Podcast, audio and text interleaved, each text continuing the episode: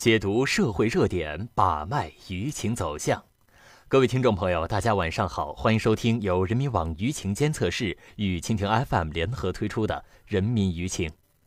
救护车是病人的救星，承载的是一条条鲜活的生命。可就在最近，一则天价救护车的新闻报道引起了大家的关注，让人不禁感叹。今天的节目，我们就一起来聊聊这天价的救护车。就在近日啊，山东省泰安市居民王女士因为父亲消化系统出血，需借助救护车转到济南市治疗。从泰安到济南共约八十公里的路程，救护车竟要价三千六百元。细算下来，救护车每公里收费四十多块钱。事件曝光后，当事者济南市急救中心森特医院分中心回应称，主要是由于中心工作人员不熟悉收费标准所致，愿意把所有的费用退还。虽然当事单位及时回应舆情质疑，但事件背后所折射出的救护车非急救业务收费不透明、标准不统一等问题，引发了一阵舆论的狂潮。人民网舆情监测室数据显示，截至二月二十九号，有关天价救护车话题新闻达到了两千一百七十六篇，微博两千二百一十六条。微信一百七十八篇，新浪微博天价救护车八十公里三千六百元的话题，引发了十三点二万名网友的参与，发表评论一百五十条。据统计，有百分之四十二的网友认为救护车管理存在着盲点，有百分之二十五的网友认为医院有不可推卸的责任，另外有百分之二十的网友认为天价乱象还需要标本兼治，而且贵在重拳治本。还有百分之十的网友认为涉事部门有蒙混过关、有掩盖问题之嫌。通过对媒体评论的梳理，发现目前舆论主要聚焦在以下几点：救护车价格协商表面公平，实际双方地位不平等。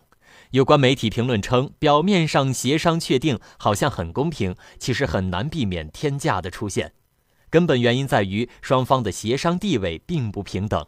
患者方面有运送危重病人的刚需，救护车属于集中调配的特种车辆。尽管患者当时处于非急救状态，但患者家属出于对病人的担心，在用救护车转运病人上的议价能力显然偏弱。倘若缺乏配套的基础价格、收费明细与议价规范，协商定价就容易流于表面，甚至沦为事实上的单方定价和漫天要价。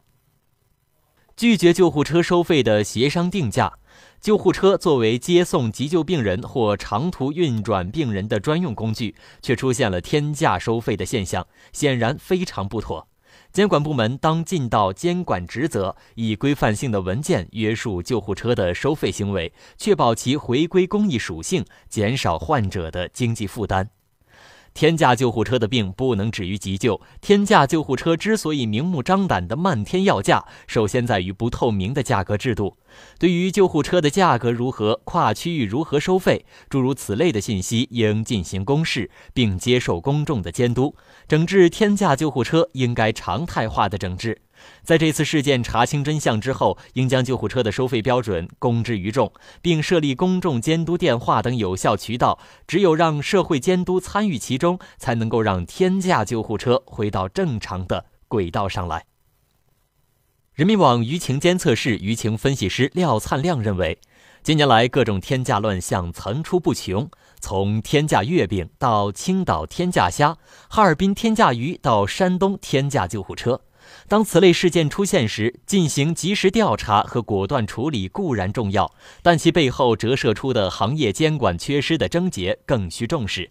这次的天价救护车事件中，有关部门第一时间回应社会关切，并宣布处置结果是值得肯定的。但回应中提到的工作人员不熟悉收费标准，却因应对失当被指缺乏诚意。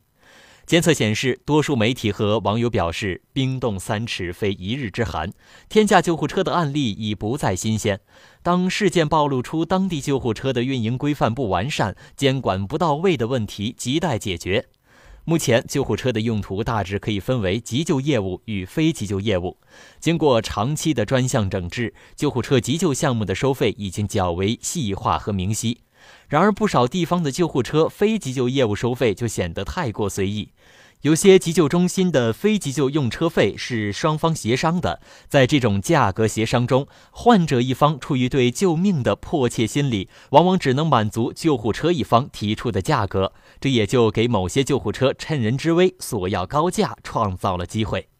此外，对于救护机构的管理，应明确其公益性和公共属性，保障正确的运转。中共中央、国务院出台的关于深化医药卫生体制改革的意见提出，从改革方案设计、卫生制度建立到服务体系的建设，都应该遵循公益性的原则。这就意味着，拓展救护车的各项业务要把公益性放在首位。即便是救护车需要单独收费，也应该明码标价，全程监管，不给个别机构和医护人员挟病人要价的空间。同时，救护机构也应该加快改革步伐，让救护车急救与非急救业务的收费更加科学合理，推动救护事业的健康发展。好了，今天的人民舆情就到这里，感谢大家的收听，我们明天见。